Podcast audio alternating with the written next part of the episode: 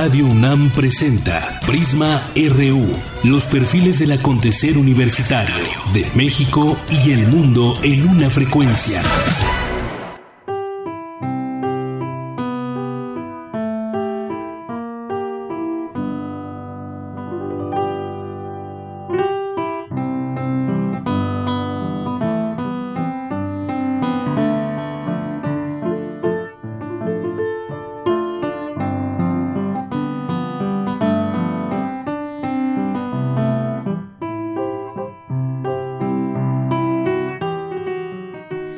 Buenas tardes. Les saluda de este lado de Yanira Morán con muchísimo gusto y los quiero invitar a que nos acompañen como todos los días aquí en Prisma RU de 1 a 3 de la tarde. Gracias a todas las personas que nos están sintonizando en el 96.1 de FM y también a los que nos sintonizan por www.radionam.unam.mx.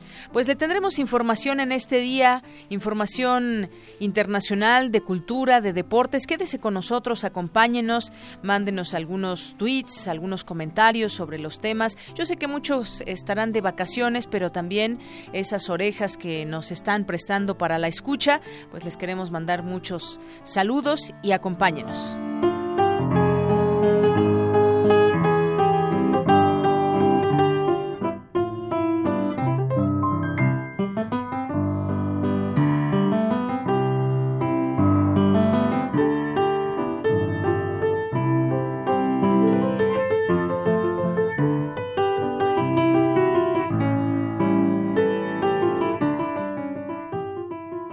Hoy arrancamos este viernes 14 de abril, Viernes Santo, con esta música que es de la composición de Agustín Lara.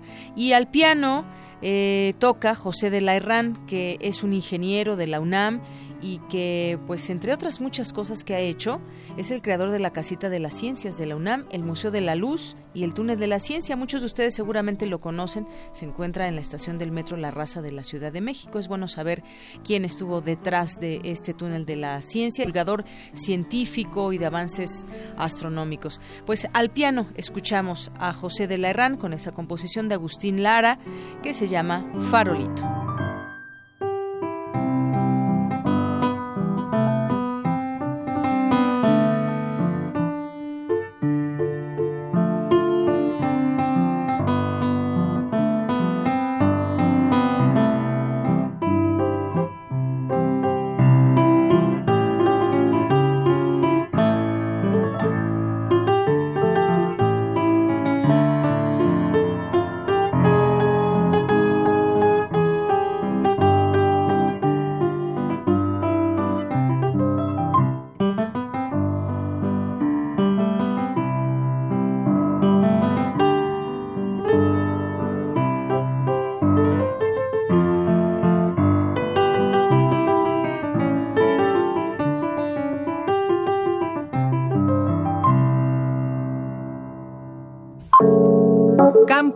RU.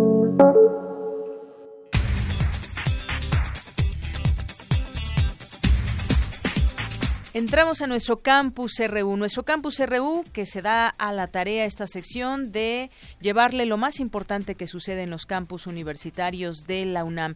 El Instituto de Energías Renovables de nuestra casa de estudios ubicado en Temisco, Morelos, obtuvo una patente de paneles solares, tecnología que podría ser usada por la industria hotelera de Cuernavaca. Mi compañero Jorge Díaz nos tiene los detalles de la información. Jorge. ¿Qué tal, Deyanira? Buenas tardes, buenas tardes al auditorio. Aunque las celdas fotovoltaicas datan de 1839 cuando el científico francés Alexandre Berker de manera artesanal combinó cloruro de plata con una solución ácida generando energía, hoy en día esta tecnología se desarrolla en todo el mundo para ahorrar energía eléctrica hasta en un 60%. La UNAM, a través del Instituto de Energías Renovables en Temixco, Morelos, obtuvo una patente de paneles solares y convenció a la industria hotelera de Cuernavaca sobre los beneficios del método científico universitario. Con los cuales los empresarios podrían conseguir estímulos fiscales. El doctor Antonio del Río Portilla, director del Instituto de Energías Renovables de la UNAM, dijo que esa entidad universitaria asesora la iniciativa privada e instalaciones de la universidad en el ahorro de energía eléctrica que se genera de manera tradicional. El proyecto que se desarrolló aquí en Cuernavaca en un hotel donde se conectaron calentadores solares y algunos paneles fotovoltaicos, se monitorea todo el tiempo. Está en tiempo real. Este proyecto, la idea es mostrarle a los hoteleros, a, a los de balnearios, que pueden obtener ahorros significativos. Para eso hay que contabilizar. La mayoría de los que aquí tienen calentadores solares en sus casas, que puede haber muchos, nunca contabilizan cuál es la energía que se están ahorrando. No saben cuántos joules están ahorrando. Este proyecto lo que hace es precisamente monitorear cuántos joules de energía térmica solar está desarrollándose en cada uno de los proyectos. Este, este ejemplo sirvió para que la Secretaría de Innovación, Ciencia y Tecnología de este estado promoviera ante la Secretaría de Hacienda un estímulo fiscal. Una celda fotovoltaica es un dispositivo que convierte la luz en energía, es decir, absorbe los fotones de la luz para liberar electrones que puede utilizar en una corriente eléctrica.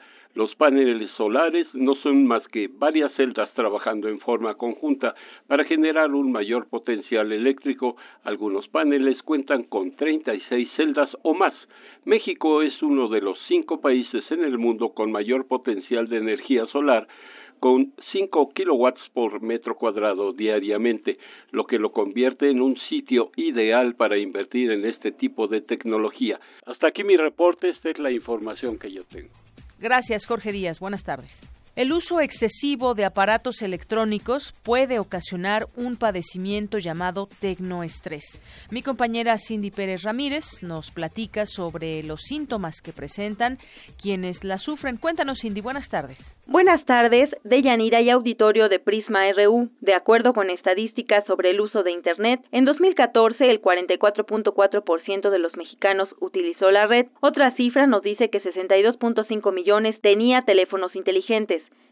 Según el Instituto Nacional de Estadística y Geografía, de estos el 2% de la población de entre 11 y 18 años que usa dispositivos móviles es adicta a la tecnología, según la Asociación Psicoanalítica Mexicana. El denominado tecnoestrés incrementa el nivel de ansiedad y dificulta el descanso.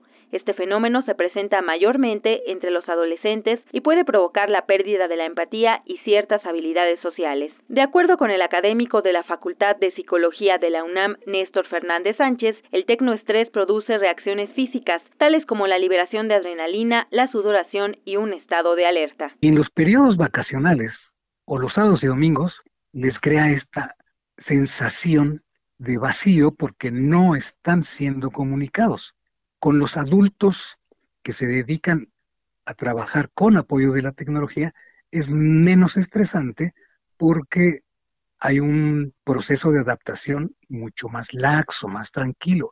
Chicos necesitan estar todo el tiempo pegados ahí a esa comunicación. No es tanto el instrumento, la computadora o el celular, es el hecho de estarse comunicando y ser realimentados por sus pares. El investigador dijo que para combatir el síndrome de la tecnología es necesario suspender el uso excesivo del teléfono celular, la computadora o tableta. Pueden ir, aunque sea a caminar, a un centro comercial donde previamente hayan identificado que no hay señal. Los chicos primero se desesperan y están angustiados, no hay señal, pero a los pocos minutos ellos sí, estando conscientes de que no se van a poder comunicar, suspenden el, el proceso. Otra opción similar sería salir al campo. Y la otra, que es un paliativo y que también es un acercamiento a la cultura de este proceso de comunicación con la máquina, es que los mismos padres ingresen a su estilo de comunicación. De Yanira y auditorio que nos escucha, si usted acostumbra a estar todo el día conectado a un celular o computadora, es momento de analizar si padece de tecnoestrés. Hasta aquí el reporte, muy buenas tardes. Gracias a mi compañera Cindy Pérez Ramírez. Y la red social Facebook, que seguramente muchos de los que nos están escuchando a diario revisan su Facebook, pues permite dejar el control de la cuenta a un familiar o amigo en caso de fallecimiento. Y otros, por decirlo de alguna manera, bienes digitales pueden ser heredados. Mi compañero Antonio Quijano nos preparó la siguiente nota con información al respecto de esta red social. Adelante, Toño. ¿Qué tal, Leyanira? Buenas tardes a ti al público de Prisma RU. El uso comercial, profesional y social del ciberespacio implica muchas veces la adquisición de bienes digitales, que al morir podemos heredar al igual que nuestros bienes físicos. Pero ¿cuáles son estos bienes digitales?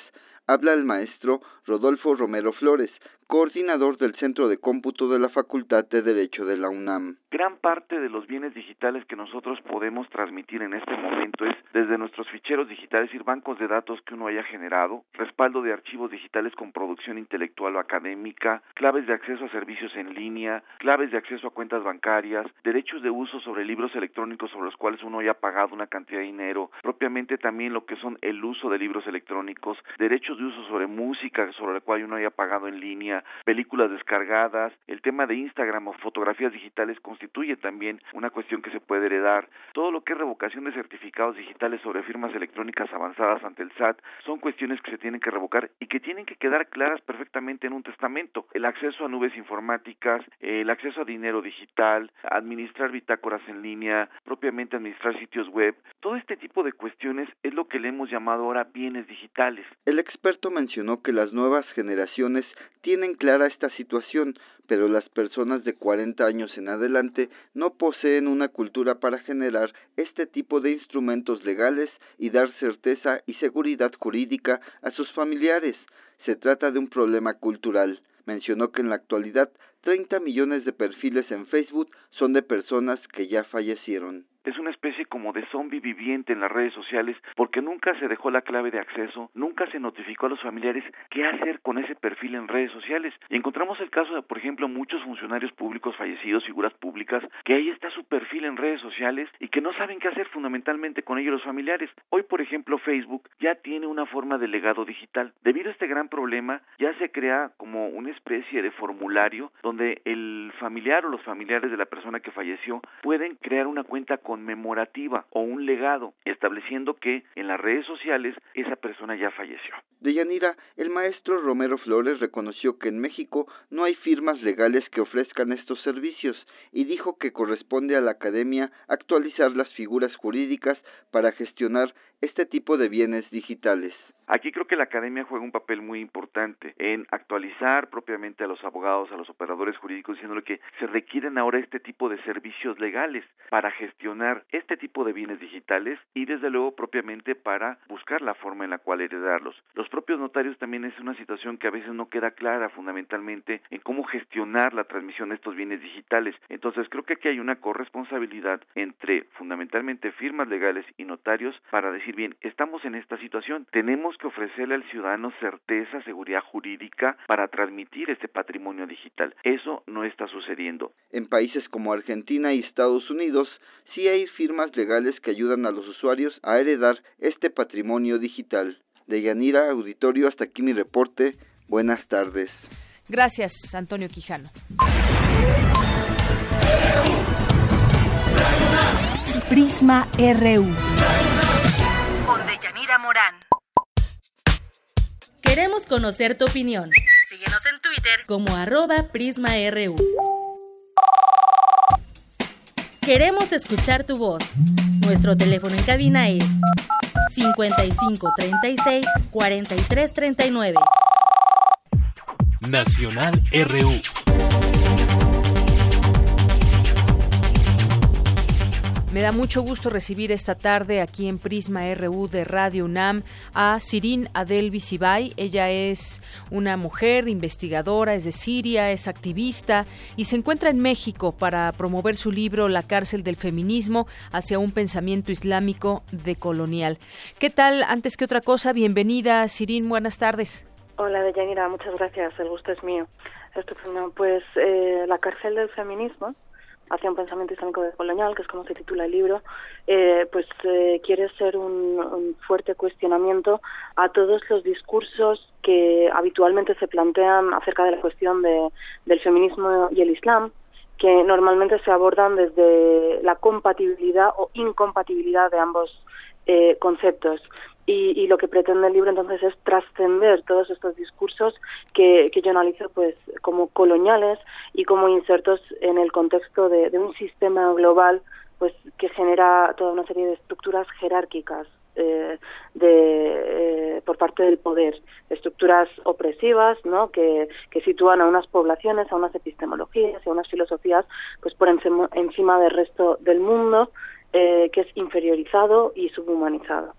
Así es, Irina, es un título sin duda que puede causar eh, polémica, pero pues también eh, esta cárcel a la que haces referencia en tu libro, ¿qué, ¿cuál es esa cárcel? ¿Que se construye de manera violenta? ¿Cómo es esta cárcel a la que te refieres? Sí, yo, bueno, el título efectivamente es un título impactante y bueno yo lo que buscaba un poco pues es eh, pues buscaba justamente ese impacto no eh, llamar la atención no eh, sobre la urgencia de cuestionarnos pues toda una serie de, de discursos a, a, los que nos han habituado desde diferentes tipos de instituciones mediáticas académicas y de otro tipo eh, el concepto de cárcel que desarrollé en el libro pues hace referencia a una cárcel epistemológico existencial, espacio-temporal y estética y podríamos ir complejizando muchísimo más este, este concepto y se refiere a, a un espacio que es muy amplio, amplio que es muy, muy holgado ¿no?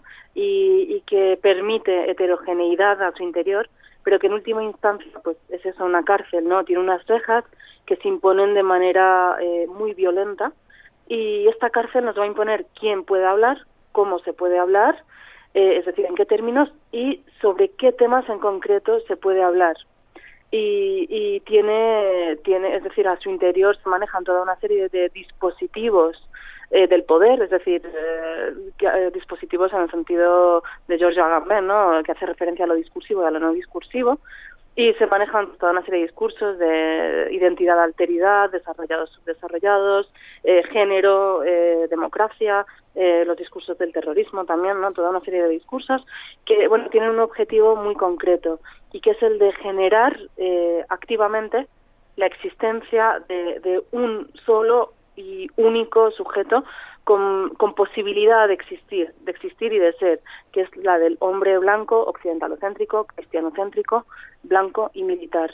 Y eh, en contrapartida eh, tiene también eh, genera también de manera activa inexistencia. La inexistencia pues del resto del mundo del resto de, de, personas no que no que no que quedan excluidas de, del establecido como normalidad como la norma como la regla y, y esa y esa subhumanidad eh, es eh, digamos que es justificada racionalmente entre comillas en su contra pues la aplicación de todo tipo de, de violencia Así es, Irin. Y, bueno, pues estaba leyendo algunas entrevistas que ya te han hecho y algunas eh, apreciaciones en este sentido y que, bueno, pues el feminismo hegemónico del cual hablas invisibiliza las estructuras del, del, poder colonial con sus mismas jerarquías raciales y sociales, pero con nuevas formas. Y hablabas, por ejemplo, de todos los discursos del, del feminismo hegemónico sobre, por ejemplo, una, una musulmana que utiliza la hijab. O, sí, exactamente sí. bueno, yo redefino el concepto de islamofobia desde la decolonialidad pues como un dispositivo eh, de poder colonial y al que, que es triplemente generizado es triplemente generizado en el sentido de, de, de quién lo genera, cómo se construye y, y, sobre quién incide en mayor medida. Eh, acerca del quién la genera me estoy refiriendo al, a lo que el sociólogo puertorriqueño Ramón Grospodel llama sistema mundo moderno colonial, capitalista, patriarcal, blanco, militar, cristiano-céntrico y occidentalocéntrico, y que yo resumo en el imperio de la anulación de los otros.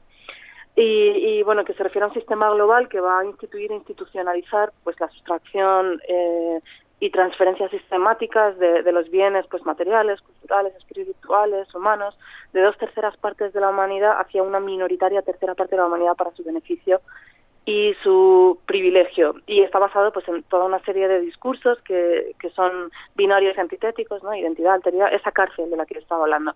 Eh, en segundo lugar, el, cómo se genera esa, es decir, cómo se produce esta, esta islamofobia.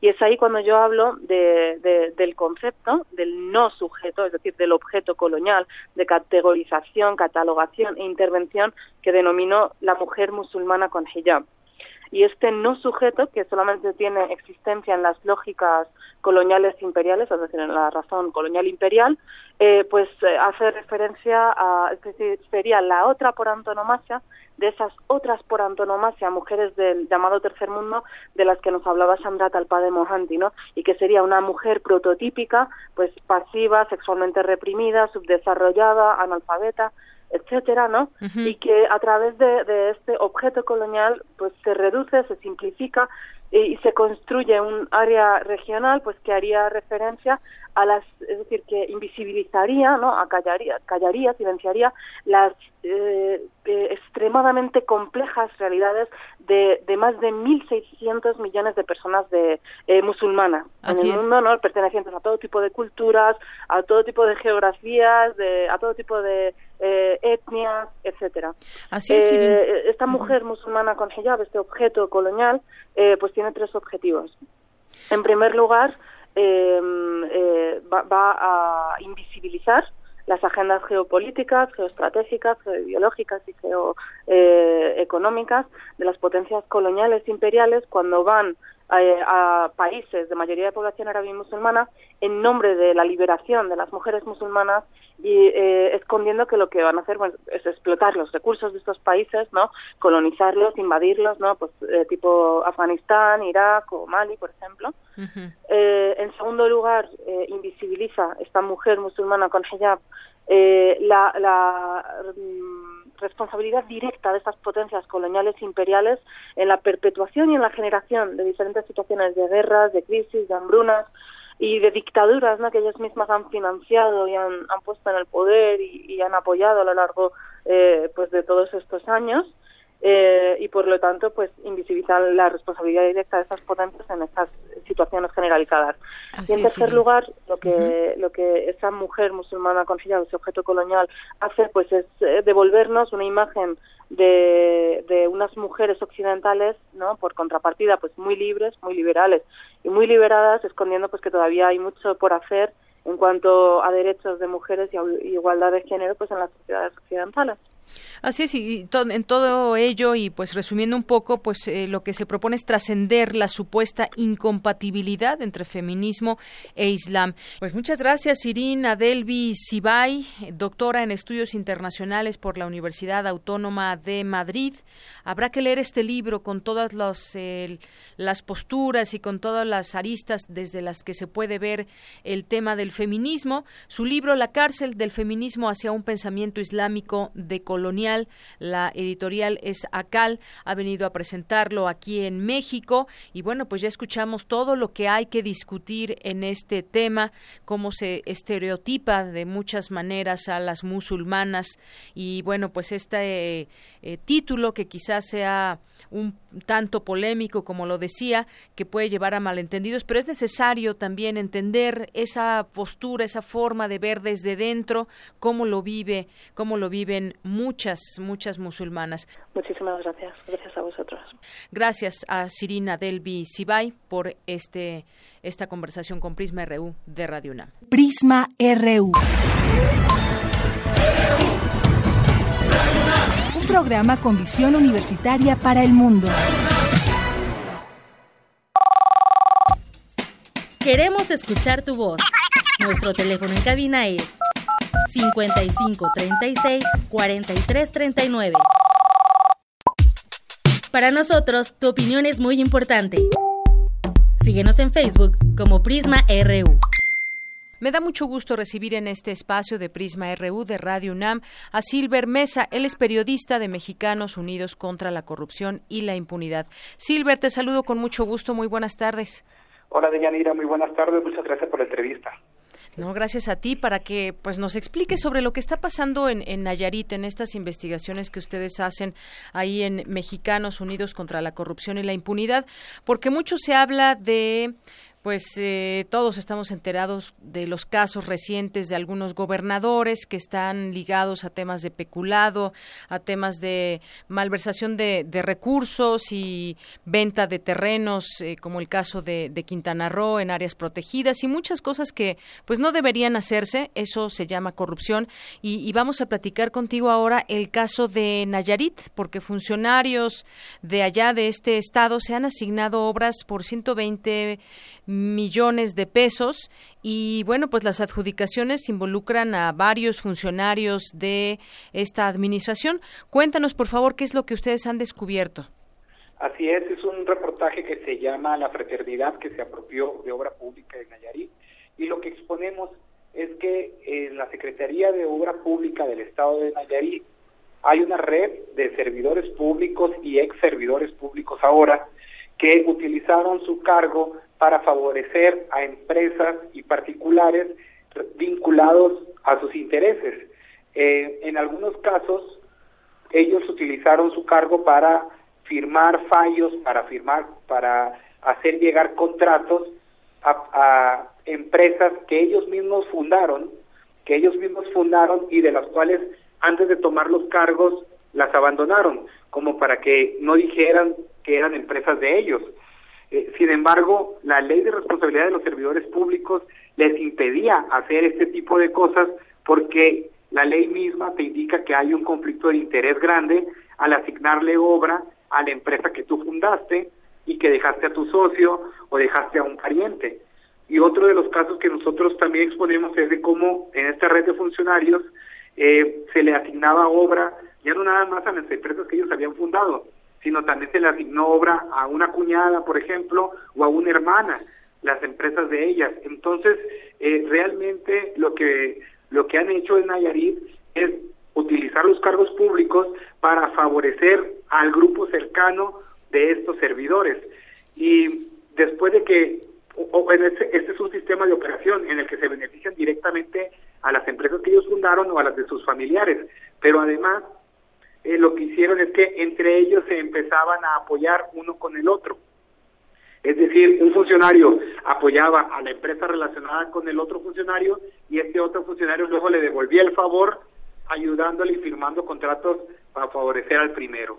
Y así es como se, se creó toda una red de autoasignaciones, le digo yo, de obra que es dinero público y que es una derrama económica que debe de irse hacia pues hacia el, el, pues los constructores en este caso y hacia la pues eh, toda aquella persona que tenga interés en construir obra porque se trata de que sea una derrama económica y que no se quede en las manos de los funcionarios que ya reciben un sueldo y que ya reciben un beneficio del sistema público.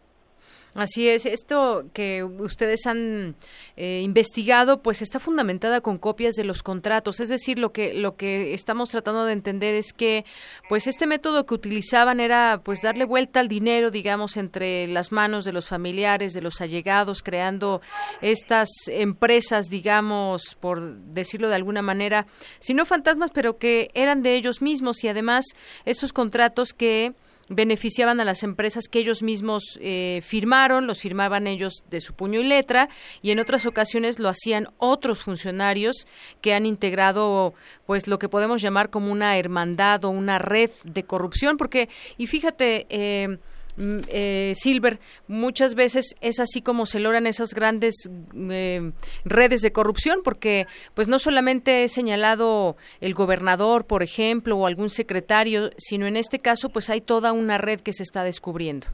Así es, y esta red, nosotros publicamos una fotografía eh, donde varios integrantes de esta red se fueron a bautizar a las aguas del río Jordán en Israel. Eh, desde el 2009. Para lavar Entonces, Ah, bueno, antes de que se descubriera esto. Antes, exactamente. Es decir, ellos ya eran una, una hermandad, ya eran una, una red de amigos, donde incluso hasta hubo un acto eh, religioso eh, de, de, fe eh, para, para juntarse y amalgamarse como un grupo. Y, bueno, obtuvimos esa fotografía, fotografía que incluso fue reconocida por el propio secretario de Obra Pública, Yanni Ramírez. Entonces, eh, por eso nosotros nos atrevemos a, a llamarle que es una, pues una verdadera fraternidad. Exacto, una verdadera fraternidad. Entonces también pues se logró conocer esta, digamos, esta parte de sus vidas eh, personales donde fueron a hacer un bautismo en grupo en 2009. Son personas muy allegadas y entonces llevaron a cabo pues algo que estaría pues eh, fuera de toda legalidad y este tema en donde caen muchos recursos, porque sabemos que un gobierno recibe muchos recursos para distintos programas y cosas que se requieren, pero en este caso, pues de, eh, parece ser que el objetivo fue, pues, cómo, cómo hacer que ese parte de ese presupuesto se quede entre ellos y entonces se suma la cantidad de 120 millones de pesos. Sí, es al menos, es una cantidad estimada que nosotros que nosotros sumamos con los contratos que ellos habían firmado pero también la realidad es que estas, las empresas y las, las personas físicas y morales relacionadas en esta red han tenido contratos no nada más con la Secretaría de Obra Pública, sino con diversas instituciones del gobierno del estado de Nayarit, con gobiernos municipales y hasta con el gobierno federal.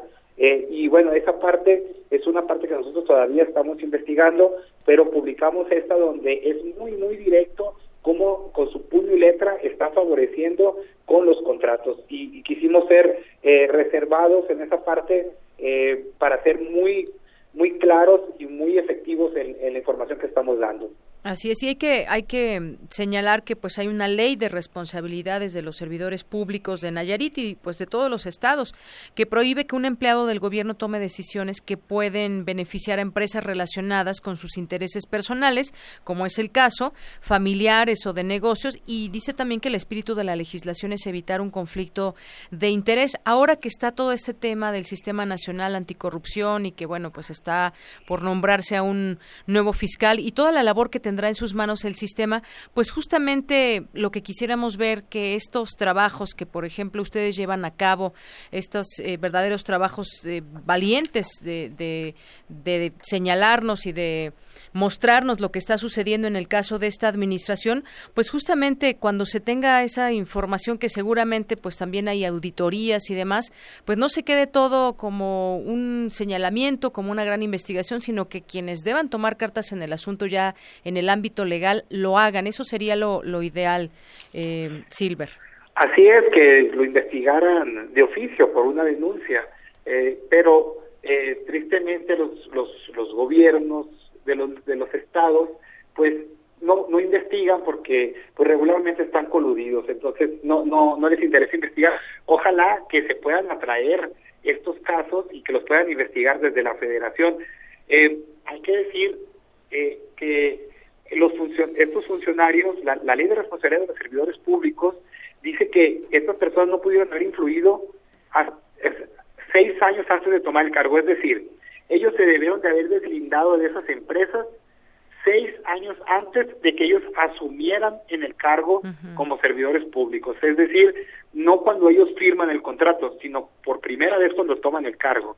Y bueno, claramente no lo hicieron, claramente no, no fue así. Así es. Y pongámosle, pongamos nombre también a estas eh, personas que han figurado, pues está desde el gobernador Roberto Sandoval Castañeda, que ha otorgado fallos de obra pública a empresas que en su momento fueron fundadas eh, o donde están involucrados algunos de sus familiares.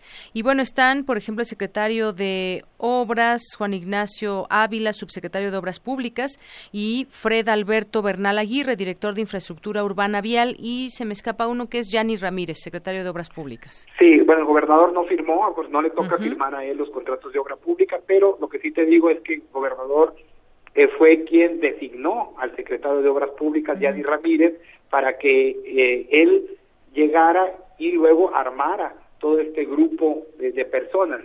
Eh, vale la pena comentarte que el gobernador Roberto Sandoval es exalcalde de Tepic. Cuando dejó el ayuntamiento de Tepic, eh, se fue a competir para ser gobernador del estado, gana, y él se lleva a dos personajes principales para él, dos manos derechas. Uno es el exfiscal Edgar Beitia, que ahora sabemos que está detenido en los Estados Unidos acusado de narcotráfico, y el otro es Gianni Ramírez. Son las únicas dos personas que repiten en su gabinete. Eh, y bueno, entonces es muy difícil que nosotros podamos creer que el, que el gobernador Roberto Sandoval no sabía lo que estaba pasando ni en la Fiscalía ni en la Secretaría de Obras Públicas. Eso es pues prácticamente imposible porque eh, mucha gente lo conocía y es, sería muy difícil creer, creer que el único que no sabe lo que está pasando en ese estado sea el gobernador del estado. Y dentro de esta red eh, está Gianni Ramírez que firmó contratos para beneficiar a Terrazarías y Caminos de Occidente, una empresa que él fundó en su momento y después se salió. Está Luis Arciniega, ex director de construcción y mantenimiento, que benefició a Urbanizaciones Jamaica, que es una empresa que, que es propiedad de su, hermana María Sancnite, se llama ella, Arciniega Alvarado. Está Fred Alberto Bernal Aguirre, exdirector de Infraestructura Urbana y Vial, y que ahora es, eh, tiene un cargo en la Comisión Estatal del Agua. Él firmó contratos para beneficiar a su cuñada, Norma Liliana Zamora Romero, está casada con un hermano de Fred Alberto, y también está Juan Ignacio Ávila Ruiz, que él era en la mano derecha de Yanni Ramírez porque era su subsecretario de obras, y cuando Yanni deja el cargo de, por, uno, por un momento porque se va a ser diputado local y luego federal y luego regresa al cargo y actualmente secretario de Obras Públicas, pues deja Juan Ignacio Ávila Ruiz como su persona de confianza en el cargo y él también empieza a firmar contratos para beneficiar a una empresa que se llama GC3 que él había que él había fundado y también empieza a firmar contratos para beneficiar a la exempresa de Yani y a las exempresas de los demás de los demás involucrados en esta red. Bien, pues bueno, graves eh, señalamientos que ojalá en algún momento pues se toman en cuenta por las autoridades porque se están cometiendo varias eh, cosas que son que están fuera del ámbito legal, están haciendo cosas ilegales y esto pues tiene debe de tener sus consecuencias, pero eso ya le daremos seguimiento. Gracias, Silver, y recuérdanos por favor la página de internet para quienes nos están escuchando porque pueden encontrar de este caso y otros que ustedes siguen investigando.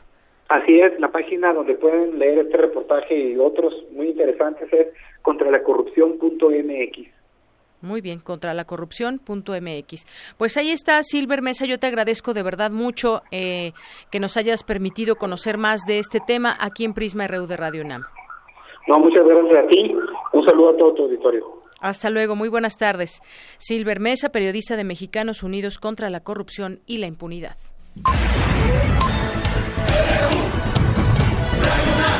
Prisma RU. Con Deyanira Morán. Queremos conocer tu opinión.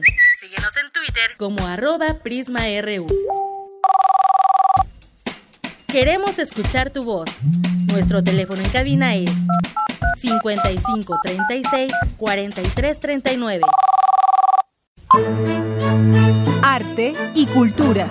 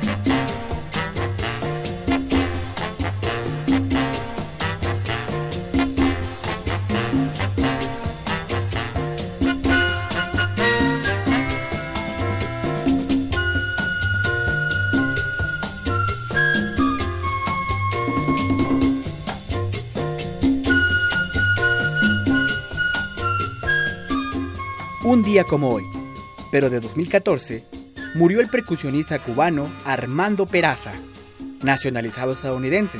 Entre sus discos destaca Wild Think.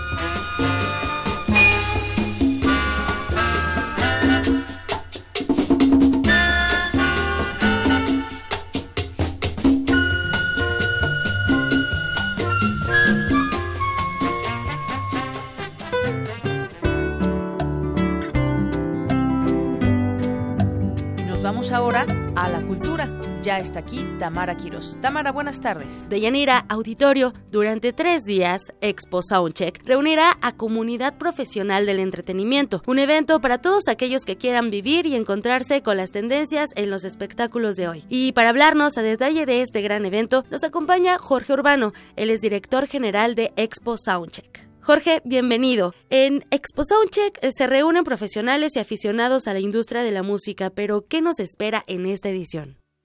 Espera en los 15 años de Soundcheck Expo, este 23, 24, 25 de abril en el World Trade Center, mm, casi cerca de 13 mil metros cuadrados de exhibición de audio, video, iluminación, DJ y escenarios e instrumentos musicales. Nos esperan 267 stands, nos esperan 12 salas demo, 6 salas de capacitación, cerca de 400 marcas y cerca de 100 empresas que las cuales representan estas marcas en, en nuestro país. En cuanto a actividades paralelas, pues es, es todo nuevo, todo eh, ha vuelto a, nacer para mostrar la mejor carne en sus 15 años. Con la ayuda de la AES, la Sociedad de Ingenieros de Audio, por sus siglas en inglés, ellos traen, hacen su conferencia anual dentro del marco de Soundcheck Expo y traen a David Bottrill, que ha hecho a Peter Gabriel, a Rush, a Tool, viene Ken Scott desde Inglaterra, y él es el autor de la grabación del álbum blanco de Beatles o de CG Stardust de David Bowie, viene John Mayer, quien es fundador de Mayer Sound Labs, una marca de arreglos lineales de primer nivel mundial, viene Silvia Massi por primera vez, viene de Estados Unidos y en su haber tiene como ingeniera y productora 25 discos de oro y platino. Viene de Argentina Eduardo Weisman y Andrés Mayo, viene de Estados Unidos Vance Powell, que ha hecho a, los eh, White Stripes o Arctic Monkeys y un mexicano muy reputado que es Luis Quiñones para hablar de sonido en vivo. Tenemos por segundo año la sociedad con la LDI, que es la Live Design International, por, sus siglas en inglés, quienes traen a, gente como Seth Jackson, iluminador de Jason Moraz y de muchos artistas. Viene una empresa mexicana, un despacho que hace el video mapping para, para Totihuacan, Coco Lab y, viene un día completo de, talleres con consolas del más alto nivel mundial. Por último, en cuanto a la cuestión artística, le llamamos Masterclass, que lo hemos hecho año con año y este año no es la excepción. El domingo 23 de abril hablamos, abrimos con una carta fuerte que es ni más ni menos que Kenny Aronoff, un baterista ah, sumamente reputado a nivel mundial él ha sido baterista de Santana, Smashing Pumpkins, eh, Joe Cocker, Rolling Stones, Bob Dylan, John Fogerty, y es primera vez que está en la exposición. También primera vez al día siguiente, el Hour viene el lunes 24 de abril a la una de la tarde, el gran guitarrista del jazz estadounidense. Y cerramos con Pedro Aznar, de Buenos Aires, Argentina, multiinstrumentista, cantante, compositor, arreglista, productor, y es para nosotros es un honor. Eso es lo que depara esta nueva edición de Soundcheck Expo en sus 15 años. Wow, muchas personalidades. Además, en esta ocasión el arte también se hace presente. Cuéntanos qué veremos en este rubro. Como bien dices, año con año nos hemos juntado con otras materias del arte, como es la, la escultura, la pintura o la fotografía, desde un Fernando Aceves hasta un Yasamuart y este año vamos con el gran escultor mexicano de los mejores autores eh, mexicanos en la en la actualidad que es el maestro Sebastián. La obra que partió para hacer la imagen de la expo es de su autoría y aparte va a estar eh, exhibiendo una serie de obras en el pabellón Music Business de Soundcheck Expo. Sebastián se hizo famoso por hacer esculturas de grandes volúmenes, entre ellos el, el ya eh, multicitado caballito allá por el centro de la Ciudad de México. Y estamos muy muy contentos. Eh, su hijo Matías Carvajal es un destacado músico y gente del arte y de la cultura y, y es así como llegamos al maestro Sebastián. ¿Para quiénes está dirigido y cómo le hacemos para disfrutar de este evento? Sí, pues bienvenidos ingenieros, operadores técnicos de audio, video, iluminación, eh, músicos, eh, ejecutantes, eh, cantantes, arreglistas, compositores, estudiantes, maestros, únicamente tienen que visitar la página web www.soundcheckexpo.com.mx. Ahí vienen todas las actividades que hemos citado, cada biografía, cada lugar, cada horario, cada plática de qué va a tratar, qué temario va a tener. En nada como visitarla ahí y oprimir la tecla de registro. Hay tres maneras de registrarse. Una es preregistrarse ahí en, línea y pagar en línea únicamente 100 pesos si están dentro de Soundcheck Expo. La otra es preregistrarse y si no les gusta o no quieren pagar en línea, lo pueden hacer llegando a la exposición y pagan únicamente 150. Y si no pudieron, no quisieron, eh, no les dio tiempo, pueden llegar cualquier día de la exposición registrarse y pagar 250 pesos si están dentro, pueden tener derecho a los tres días o dos o uno, es el mismo gafete que funciona cualquiera de los tres días, cualquier horario dentro de 12 del día y 8 de la noche. Estén incluidas en este gafete. Con este gafete entran a las masterclasses que ya comentamos. Además, Jorge, el audio es un tema que no le damos tanta importancia, pero realmente es importante por, por todo lo que escuchamos, ¿no? Que ese audio sea este limpio y que sea de buena calidad. Claro, como tú bien dices, me das pie para hablar de, de los últimos, las últimas tendencias que ya no es tan nuevo, que es la, el atenimiento, la conquista de la, de la tecnología digital. Tuvo varias, varias ventajas, muchas ventajas. Creo que nunca en el mundo se ha escuchado tanta música como hoy ves a gente con audífonos, ves a gente que ya el celular se convirtió en un teléfono inteligente que tiene música que puedes eh, hacerlo eh, eh, el artista casi casi que quieras por streaming o tener descargada ahí tu música. Con esto ha venido ha unido la, la compresión de datos para que quepa más música en el mismo dispositivo o que pueda viajar a través de la forma de, envío. Tiene de ventaja la ubicuidad, la inmediatez y la gran baja de precios, eh, si no es que sin precio en algunos casos, para obtener música. Lo malo es que la gente no se ha fijado en la calidad del, de la descarga o, del eh, bitrate o tasa de sampleo o de las especificaciones técnicas o finalmente sin saber de tecnología eh, que se oiga el bajo como se oye el contrabajo, el cello, el piano, eh, al momento que comprimes eso se pierde mucho la claridad.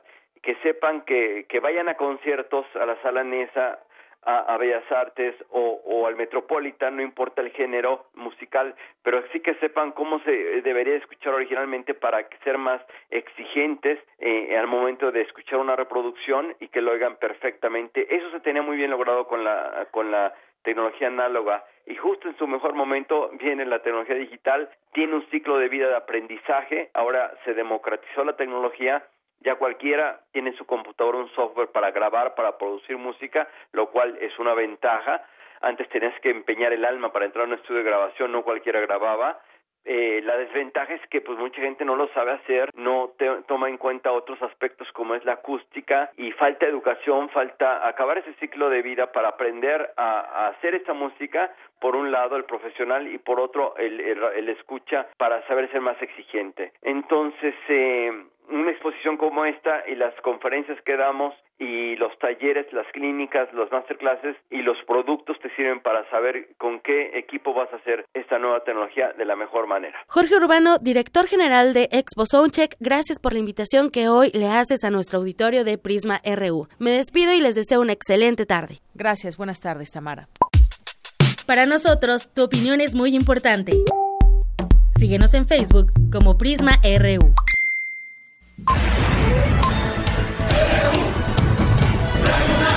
Prisma RU. Con Deyanira Morán. Queremos escuchar tu voz. Nuestro teléfono en cabina es 55 36 43 39.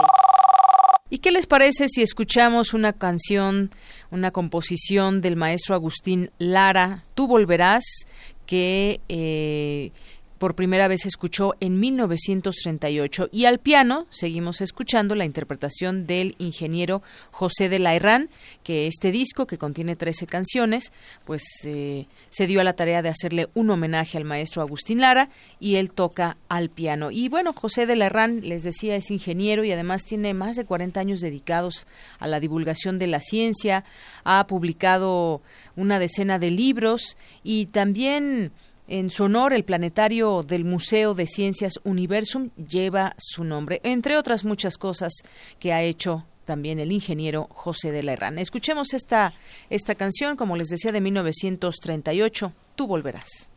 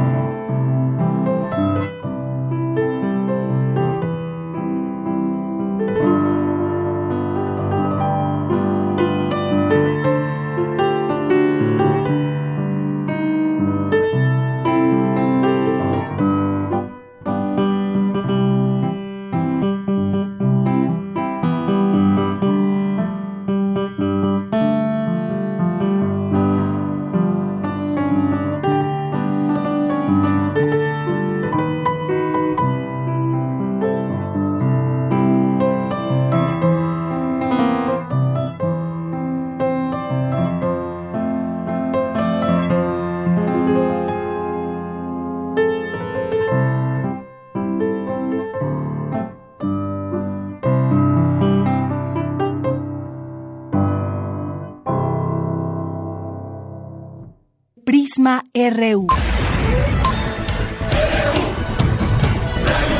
Un programa con visión universitaria para el mundo. Para nosotros, tu opinión es muy importante. Síguenos en Facebook como Prisma RU.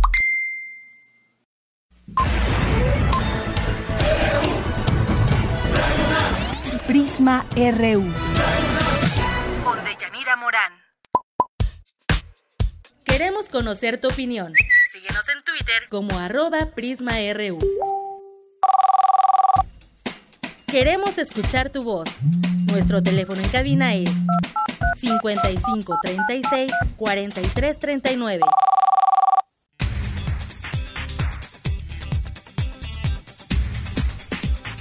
¿Sabías que la temporada vacacional puede provocar trastornos alimenticios en las adolescentes? Pues sí. Mi compañera Cindy Pérez Ramírez nos platica al respecto. Cindy, adelante. Buenas tardes, Deyanira y auditorio de Prisma RU. La preocupación por lucir una figura estética en esta época vacacional provoca que muchas personas acudan de forma intensiva al gimnasio o que recurran a las dietas, lo que puede desencadenar trastornos alimenticios como anorexia o bulimia. De acuerdo con la doctora Graciela Cirol, académica en la Facultad de Psicología de la UNAM, los casos se presentan mayormente entre mujeres de 13 a 25 años. La anorexia es un trastorno en que tienen eh, la idea, la percepción de que están gordos y se dejan morir de hambre porque hacen eh, apenas comen y además una cantidad de ejercicio extenuante. Generalmente van perdiendo peso, peso, peso hasta que es casi irreversible esa pérdida y llegan a morirse. Contrariamente la bulimia, comen en una forma descontrolada y además es para sentirse bien, vomitan esa cantidad de comida. Es gente con sobrepeso. Y los de atracones, ellos se diferencian de la bulimia porque ellos no vomitan. En los últimos 20 años,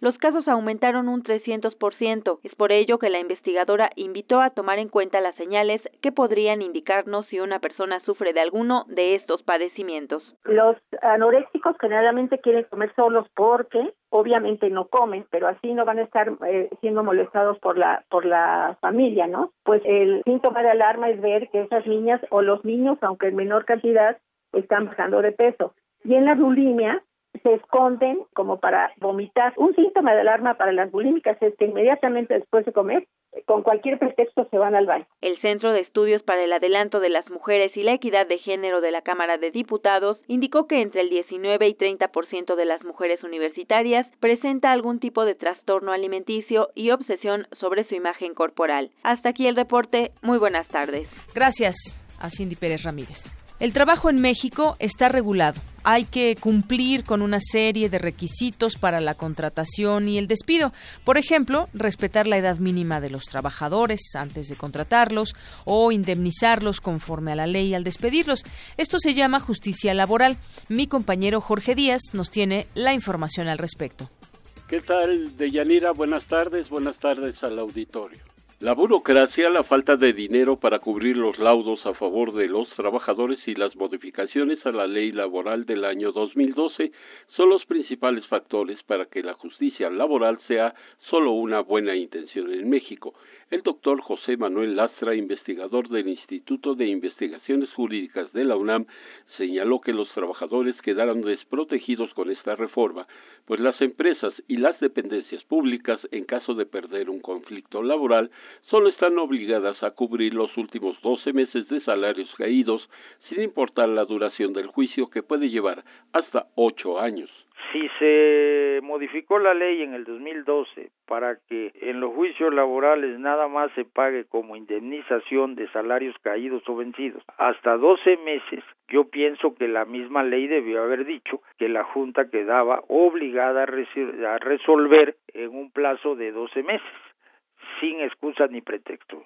Entonces, no, no quedó, ¿me entiende? Y entonces, pues, eh, al patrón tampoco le, le urge, ya sabe que no va a pagar, me entiende, más de 12 meses, si el juicio va a durar 8 o 10 años, pues que dure, ¿verdad? Él no va a pagar más que 12 meses. Eso no se vale porque es una burla para los trabajadores. Cada año, más de 80 mil trabajadores entablan un pleito contra su empleador y actualmente la Junta Federal de Conciliación y Arbitraje tiene abiertos más de 300 mil expedientes.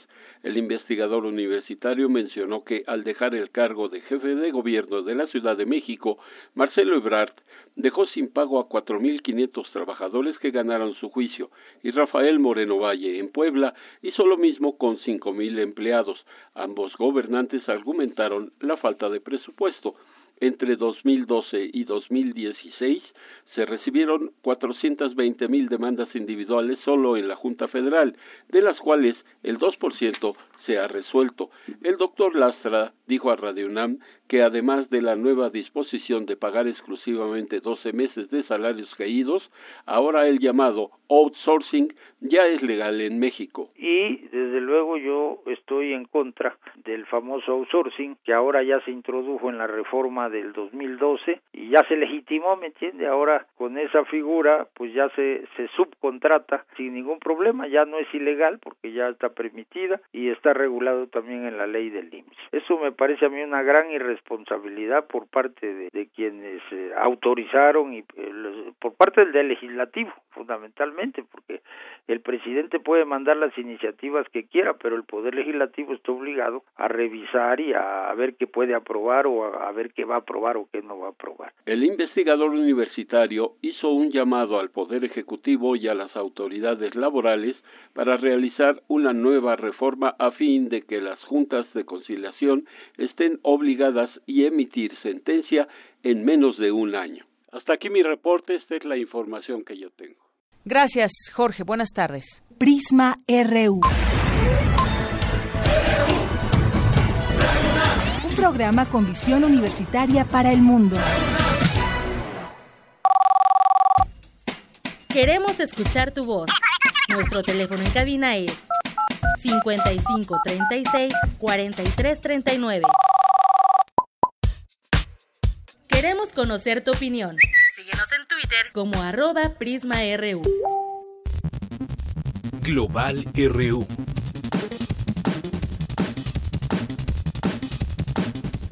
Y estamos ahora en las noticias internacionales. ¿Qué tal, Eric? Buenas tardes. ¿Qué tal, Deyanira? Muy buenas tardes. Este viernes 14 de abril se conmemora la fundación de la Unión Internacional de los Países Americanos, la cual se llevó a cabo en 1890. Este organismo, en 1948, se convertiría en la Organización de Estados Americanos, organismo que integra a 35 países del continente. No obstante, la OEA ha sido criticada por numerosas naciones, pues sostienen que a lo largo de la historia ha respondido a los intereses de Estados Unidos y ha dejado de lado la resolución y mediación de las problemáticas de América Latina. Y para hablarnos sobre el papel de la OEA en la vida política y pública latinoamericana, tenemos en la línea telefónica al doctor Adalberto Santana, académico del Centro de Investigaciones sobre América Latina y el Caribe de la UNAM. Buenas tardes, doctor. Nos da mucho gusto saludarlos y quisiéramos comenzar con estos señalamientos que hacen diversas naciones eh, que pertenecen a la, a la OEA y que han señalado que este organismo pues responde a los intereses de Estados Unidos que sirven para intervenir en la política de los países progresistas de América Latina. Y hay una hay unas razones que explican este funcionamiento de la Organización de Estados Americanos. Uno es que surge eh, posteriormente a la primera a la Segunda Guerra Mundial, al calor de la Guerra Fría y es sobre todo alentada por la Organización de Estados Americanos y perdón por Estados Unidos al interior de la OEA. Hasta nuestros días, el, el, el mayor financiador de esta organización pues es el gobierno norteamericano que aporta el 80% del presupuesto y se dice bueno que el que paga manda y en este caso pues las políticas norteamericanas exigen por parte de del secretario general de la OEA y de este organismo en sí pues una política de acuerdo a los intereses de Estados Unidos y esto es lo que se ha ido viendo a lo largo de todos estos años desde su formación en 1948 hasta nuestros días. De ahí que algunos analistas hablen que la Organización de Estados Americanos probablemente es un ministerio de las colonias de Estados Unidos, dado que trata de, de ejercer una política de liderazgo parte de Estados Unidos a través de este organismo y sancionar a los que no se encuentran inmersos en la lógica de las políticas de Washington. Y precisamente, doctor, ha sido por esto que algunos países latinoamericanos han formado otras organizaciones, como el caso de la Unión de Naciones Suramericanas, UNASUR, o la Alianza Bolivariana para los Países de Nuestra América, conocida como ALBA, en la que se discuten temas de interés de nuestra región. Pues sí, en efecto, los, los, los organismos como la OEA han generado con esa política proimperialista, pues que surjan otras entidades y particularmente en este siglo XXI otras organizaciones que obedecen más a los intereses de los países latinoamericanos y de su integración, como también a una solidaridad mucho más horizontal y no vertical como la que ha implementado a lo largo de la historia el gobierno de Washington.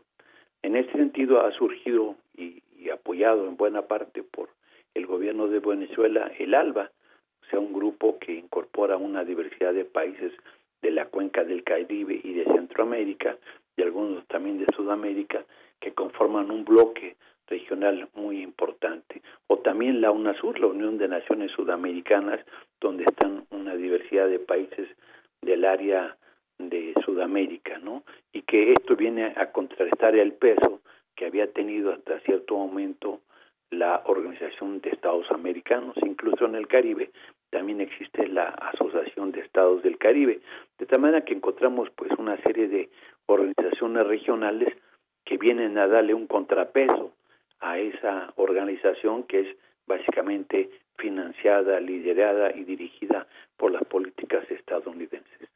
Así es, doctor. También quisiera preguntarle cuál es el rumbo de esta organización de Estados Americanos tras los recientes cambios que se han dado en los gobiernos de América Latina, así como la posición de Estados Unidos y sus aliados. Bueno, hoy como es el escenario con la llegada del presidente Donald Trump a la Casa Blanca, y el enfrentamiento que tiene este presidente particularmente con México, con Venezuela y otros países latinoamericanos, es de prever que, que la OEA cada vez pierda más autoridad y que se sientan menos representados diversos países latinoamericanos, en especial aquellos que marcan la ola progresista en América Latina, que se siguen fortaleciendo. Las recientes elecciones en Ecuador que ganó eh, la Alianza País, un partido progresista, el triunfo que han tenido en Nicaragua, el Frente Sandinista de Liberación, en Uruguay también el Frente Amplio, o, o en, en, Bolivia con el presidente Evo Morales y en El Salvador con el presidente Sánchez Serén del Frente Farabundo Martí para la Liberación Nacional, la política independiente que ha llevado el gobierno de República Dominicana, pues y que han manifestado una oposición pues distinta a las a las tesis principales de la OEA y sus principales aliados, como en este caso hoy el gobierno mexicano que se somete a los dictados a los dictados de Estados Unidos y de la OEA, pues hacen ver que esta región se está fragmentando y que por un lado se fortalece un grupo progresista de países y por el otro lado los países tradicionales sometidos a los Estados Unidos a través de este organismo y por lo tanto esta misma organización cada vez pierde más credibilidad. Y al respecto de las recientes discusiones que se realizan en la OEA sobre la situación de Venezuela, ese país sudamericano, además de Bolivia, Nicaragua, Ecuador, entre otros países, han acusado de una actitud servil en ese organismo internacional hacia Estados Unidos. ¿Qué es lo que explicaría esta situación? Bueno, por un lado que su actual presidente, el señor Almagro, es canciller de Uruguay, pues se ha inclinado a posiciones muy retardatarias e injerencistas en el caso de Venezuela e incluso de otros países de América Latina, pero ahí es mucho más evidente y su respaldo también a los grupos opositores venezolanos. Esto también ha generado, bueno, un clima de inestabilidad regional, ya que ha dividido a los países latinoamericanos y ha fortalecido la posición de Estados Unidos opositora al gobierno de Venezuela. También recordemos que hace largos años, en 1962, Cuba fue expulsada de la Organización de Estados Americanos, obedeciendo a las políticas de Estados Unidos. Y hoy, en buena medida, esa misma política se está aplicando contra Venezuela. Eh, lo resaltante quizá en todo esto es que hoy la política del gobierno mexicano se ha también eh, involucrado en esta situación, rompiendo con su tradicional política el gobierno mexicano de respeto a la soberanía, a la autodeterminación, y se ha puesto en contra del gobierno de Venezuela. Esto es muy resaltante, ha sido un cambio político muy contrastante, del actual canciller Luis Videgaray, que tiene una actitud muy pro-estadounidense y de ataque al gobierno de Venezuela. Así es. Muchas gracias, doctor Adalberto Santana, académico del Centro de Investigaciones sobre América Latina y el Caribe de la UNAM. Agradecemos mucho el tiempo que compartió a los micrófonos de Prisma RU de Radio UNAM. De Yanira es la información internacional de este viernes. Nos escuchamos el próximo lunes. Gracias a mi compañero Eric Morales. Queremos conocer tu opinión. Síguenos en Twitter como arroba PrismaRU. Prisma RU. Un programa con visión universitaria para el mundo. Hace 35 años, la Cineteca Nacional vivió un día terrible que marcó el rumbo de su historia. Un incendio de 16 horas destruyó el 99% del archivo fílmico nacional y extranjero que resguardaba la institución.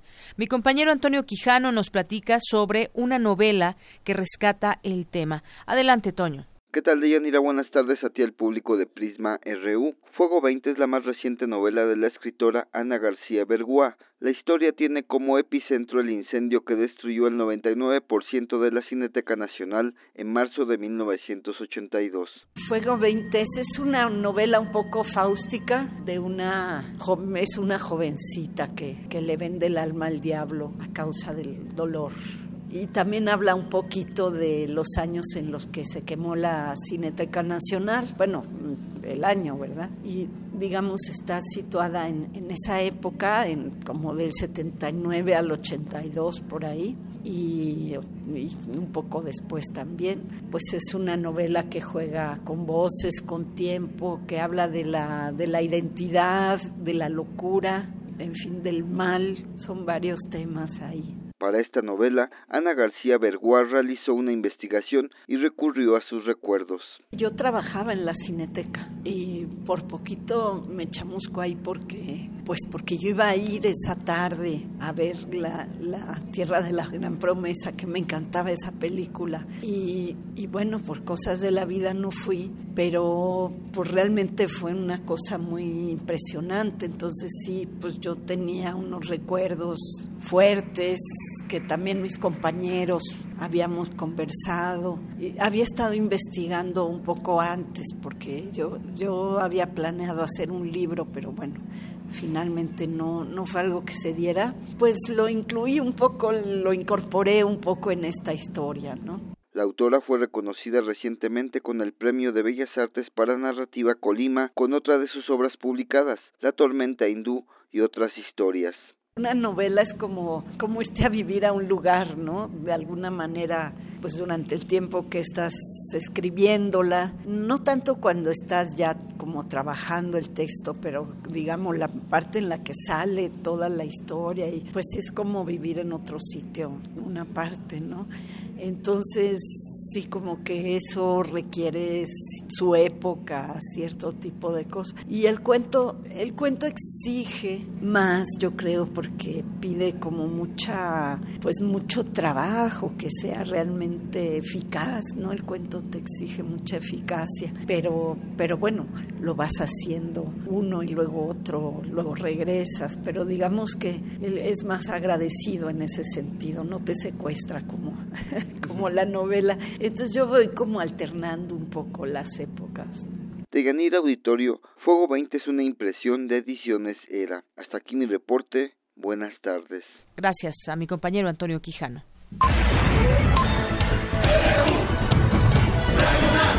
Prisma RU. Con Deyanira Morán. Para nosotros, tu opinión es muy importante. Síguenos en Facebook como Prisma RU. Melomanía RU. Y hoy es viernes, no podemos dejar fuera las invitaciones que todos los viernes nos hace Dulce Wet en Melomanía RU. Además, como siempre, muy buenas, muy interesantes estas recomendaciones. ¿Qué tal, Dulce?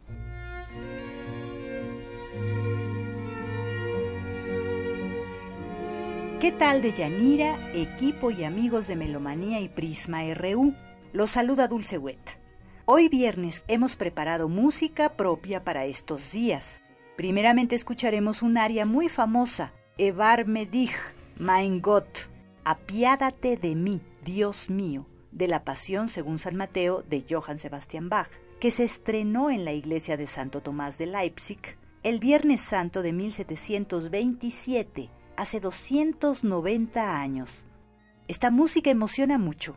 Desde el principio, antes de que la contralto comience su canto, el violín y la orquesta nos trasladan a un ambiente de extraordinario recogimiento y poco a poco, sin prisas, esperamos la voz con su humilde plegaria, Ten piedad de mí, Dios mío, y una sorprendente sensación de fuerza y conmiseración nos invade.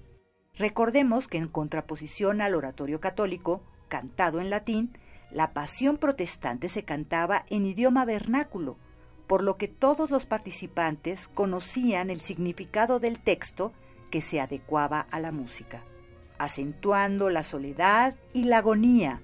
Con esa aria podemos sentir la fuerza de la desesperación, del lamento y la súplica, una forma sublime de implorar piedad y obtener el perdón divino en este periodo de cuaresma. El texto dice, Ten piedad de mí, Dios mío, advierte mi llanto, mira mi corazón, mis ojos que lloran amargamente ante ti, ten piedad.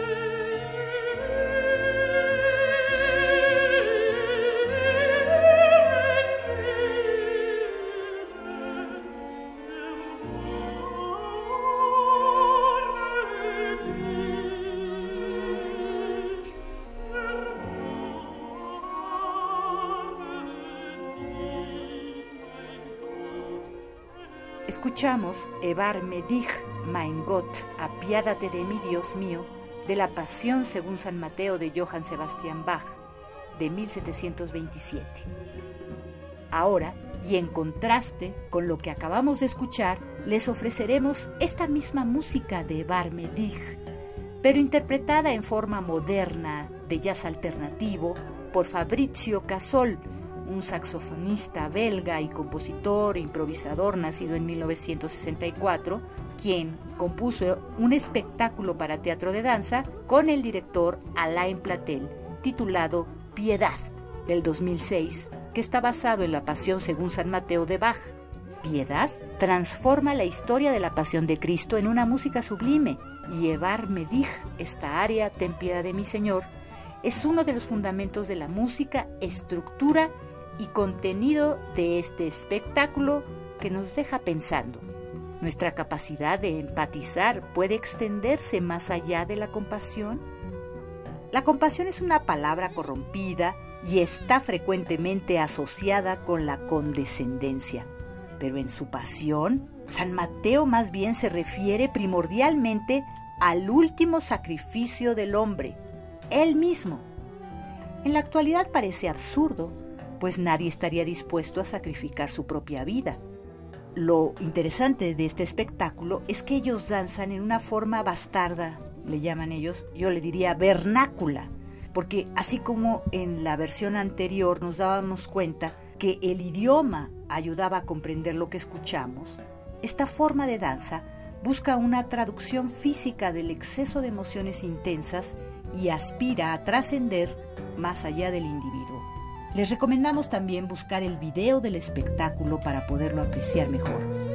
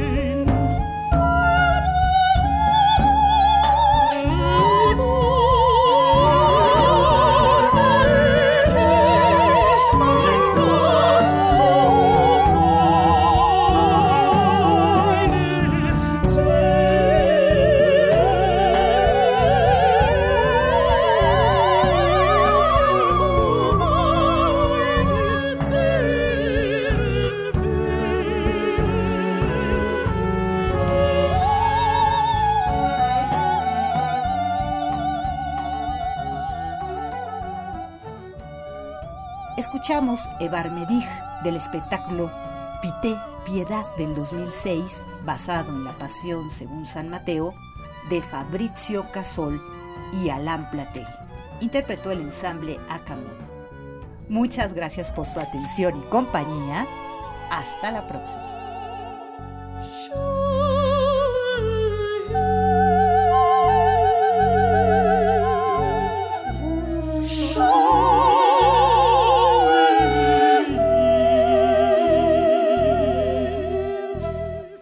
Gracias, muchas gracias, Dulce Wet.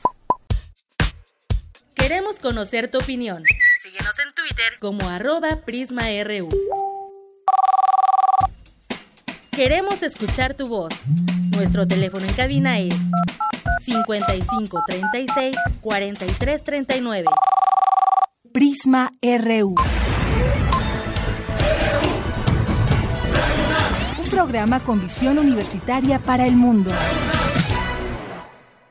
Vamos ahora con mi compañero Abraham Menchaca porque caen 8% las reservas probadas de crudo, estas eh, reservas 1P que son volúmenes de crudo, gas natural y líquidos de gas natural que tienen un alto potencial de recuperación en un tiempo determinado. Cuéntanos, Abraham, muy buenas tardes. ¿Qué tal, Deyanira? Buenas tardes. La Comisión Nacional de Hidrocarburos reveló que las reservas probadas de petróleo crudo cayeron 8% en 2016 para cerrar en 7.037 millones de barriles. Para el maestro Fabio Barbosa Cano, académico del Instituto de Investigaciones Económicas del UNAM, es urgente revisar a fondo las cifras que se tienen de las reservas probadas de petróleo. En este momento, nuestro país está viviendo una situación muy delicada y todas las instituciones, todas instituciones han perdido credibilidad y naturalmente también las encargadas de dar las cifras de reservas. Las reservas probadas son aquellas que pueden extraerse en este momento porque están disponibles en el subsuelo y porque pueden ser explotadas a los precios actuales del mercado petrolero internacional. El investigador explicó que las reservas son petróleos ultrapesados, que están esperando un nuevo marco internacional para alcanzar rentabilidad. Las reservas se estudian y se van clasificando. Esta es una información poco comprendida, poco difundida, pero que es necesario eh, insistir en ella. Las reservas se estudian y se clasifican campo, campo por campo.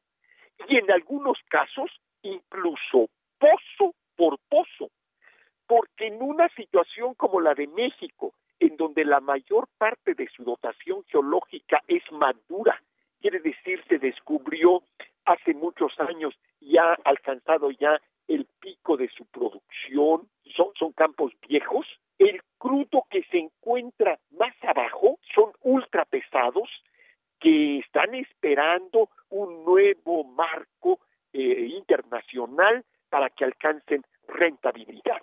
De la información que tengo. Buenas tardes. Gracias, Abraham Menchaca. Prisma RU. Un programa con visión universitaria para el mundo. Queremos conocer tu opinión. Síguenos en Twitter como arroba PrismaRU. Queremos escuchar tu voz. Nuestro teléfono en cabina es 55 36 43 39. Zarpazo RU. Y ahora vamos a los deportes con Isaí Morales. ¿Qué tal Isaí? Adelante. Muy buenas tardes, Deyanira. Pues vámonos con la información deportiva. Este 14 y 15 de abril se llevará a cabo el torneo Juego de Pelota Mesoamericano Ulamastli Teotihuacán 2017, en el que participarán 10 delegaciones mexicanas, además de Bélice como país invitado. Este evento tiene el objetivo de preservar y promover esta tradición ancestral. Y para poder entender más sobre este deporte, hoy tenemos en la línea telefónica a Hugo García, académico de la Facultad de Filosofía y Letras de la UNAM. Maestro, muy buenas tardes. Les saluda Deyanira Morana e Isaí Morales. Antes que nada, pues todos hemos visto, yo creo, en alguna ocasión o hemos escuchado sobre el juego de pelota, pero quisiera que nos explicara en qué consistía. Ok, pues mira, eh, en realidad el, ritual de la pelota, como se debería llamar realmente a, esta práctica, eh, inició como un ritual de carácter político. Eh, a lo largo de la historia prehispánica, este, esta práctica fue cambiando en, en, modalidades, también en cómo lo practicaban las distintas culturas, y principalmente durante el posclásico es donde eh, probablemente adquirió cierto carácter lúdico que es como el que hoy la mayoría de las personas eh, conocen esta práctica. ¿Cuáles eran las reglas de juego o cuántos tipos de forma de juego existían, maestro? En realidad no sabemos eh, exactamente cuáles eran las reglas. Lo que conocemos muy bien acerca de cómo funcionaba el ritual era eh, tenían connotaciones de carácter cosmológica.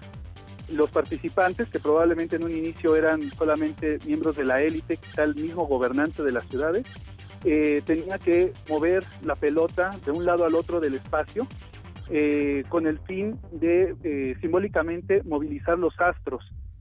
También simbólicamente sabemos que el espacio ritual, lo que, comúnmente llamamos canchas, que no tenían realmente esa función de una cancha como actualmente lo, utilizamos, eran visualizadas como un acceso al inframundo o el inframundo mismo. Entonces, esta práctica ritual lo que hacía era darle energía al sol que moría diariamente, bajaba al inframundo y con esto los gobernantes y esta gente que participaba legitimaba su papel como motores del cosmos.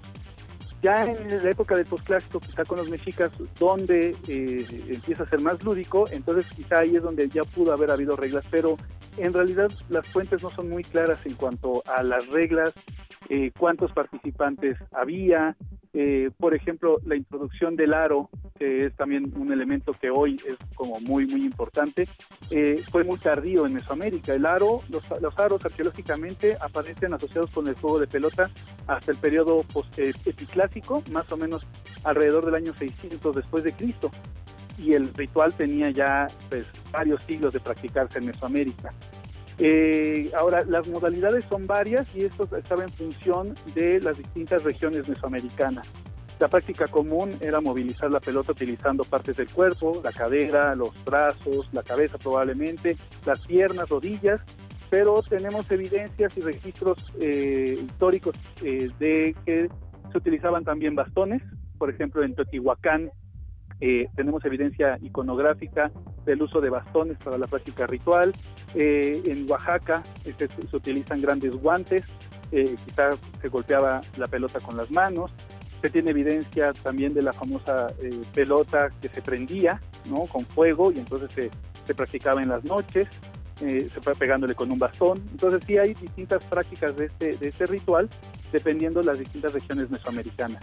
Además de la región mesoamericana, ¿en qué otras regiones se llevaba a cabo este ritual? Eh, bueno, eh, se tiene evidencia arqueológica de espacios rituales de la pelota fuera del área mesoamericana, en el norte de, México, eh, Durango, que ya no corresponden realmente al área que consideramos Mesoamérica. Se han encontrado también más lejos, hacia el sur de Estados Unidos, y fuera también del área mesoamericana, en el área de Centroamérica también ha habido evidencias de esta práctica ritual. Hoy en día, eh, pues es una, eh, es una práctica, aquí sí, hoy en día podemos hablar de que se trata de un deporte, es decir, que aquella, aquella, eh, aquel ritual prehispánico ha cambiado simbólicamente, ha cambiado su función y hoy tiene una importancia lúdica, una importancia deportiva, ¿no? Llevando a actividades tal como las que se van a realizar recientemente o en, en, próximos días en Teotihuacán, en donde ya se lleva a cabo como un deporte. Eh, maestro, se ha dicho que los ganadores eran sacrificados. ¿Eso es un mito o una realidad? Bueno, tampoco las fuentes quedan muy claras en, quién era el, que se sacrificaba. Eh, lo que es muy probable es que los practicantes del ritual no fueran los sacrificados, sino que en realidad hubiera algún cautivo, algún miembro de la sociedad, posiblemente un cautivo de guerra, que era destinado al final del ritual, ¿no? Ser sacrificado quizá por la decapitación. Eh, las imágenes que tenemos a lo largo de Mesoamérica asociadas con sacrificio humano eh, y el ritual de la pelota, normalmente aparece es el sacrificio de decapitación, en, lo tenemos por ejemplo en Chichen Itza, eh, en, la, costa del Golfo, pero también en el Tajín tenemos evidencias, por ejemplo, de extracción de corazón. Entonces, eh, lo más probable es que no fueran los practicantes quienes fueran sacrificados, sino alguien que por haber sido capturado en la guerra o en alguna otra actividad haya sido destinado para el sacrificio humano al final del ritual de la pelota. ¿Qué personas tenían acceso a este ritual? Por lo que se ve en las imágenes de la época del clásico, eh, es muy probable que solamente hayan sido miembros de la élite y los gobernantes de, las, de los grandes señoríos. En el área maya eso es muy muy claro, eh, donde se ve constantemente la práctica de este ritual entre el gobernante de una capital mayor con eh, los señores de los sitios secundarios que estaban subyugados a esta gran capital. Durante el posclásico, entre los nahuas, parece ser que pudo haber habido ya la existencia de jugadores profesionales Eh, esto queda reflejado en algunas crónicas. Entonces, eh, ahí quizá también su papel como miembros de la clase dominante, eh, de la clase de los Pipilkin, y a través de una educación en la cual se enseñaba la práctica del ritual por familia probablemente, es que se podía seleccionar a los que lo llevaban a cabo. Maestro, para finalizar, ¿cuál, cuál es la importancia de mantener y promover el juego de pelota? Bueno, yo creo que el día de hoy, eh, a pesar de que el contenido y, el sentido del, antiguo ritual mesoamericano haya cambiado y hoy se lleva a cabo como un, una cuestión lúdica, deportiva, me parece que su importancia estriba en mantener ciertos conocimientos de nuestro pasado prehispánico vigente. Eh, también no eh, el hecho de que ahora se entienda como un deporte no con estas raíces también me parece que es muy importante sobre todo para la difusión eh, y, el, que la gente conozca un poco de cómo pudieron haber sido ese tipo de prácticas en, de origen prehispánico el día de hoy. Maestro, pues muchas gracias por tomarnos la llamada y platicarnos sobre este ritual del juego de pelota. Ahí lo tenemos al maestro, al maestro Hugo García, académico de la Facultad de Filosofía y Letras de la UNAM. De Yanira, pues hasta aquí la información deportiva. Que tengan un excelente fin de semana y que disfruten estas vacaciones de Semana Santa. Gracias a mi compañero Isaí Morales. Y hemos llegado al final de esta emisión. Muchas gracias por sintonizarnos. Gracias por su preferencia. Lo esperamos el próximo lunes con más información. Gracias a todo el equipo que hace posible que Prisma RU salga al aire. De verdad, gracias a todos y cada uno de mis compañeros. Yo soy Deyanira Morán y nos escuchamos el lunes.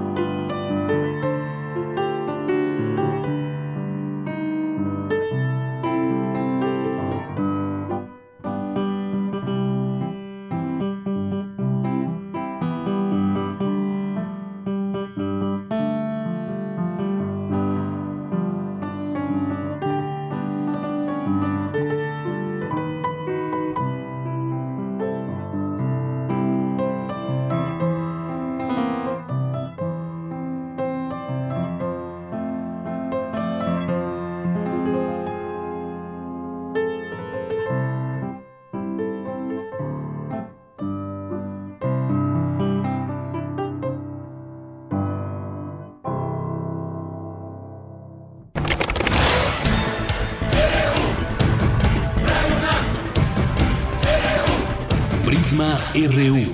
Los perfiles del acontecer universitario de México y el mundo en una frecuencia. De lunes a viernes, de una a 3 de la tarde.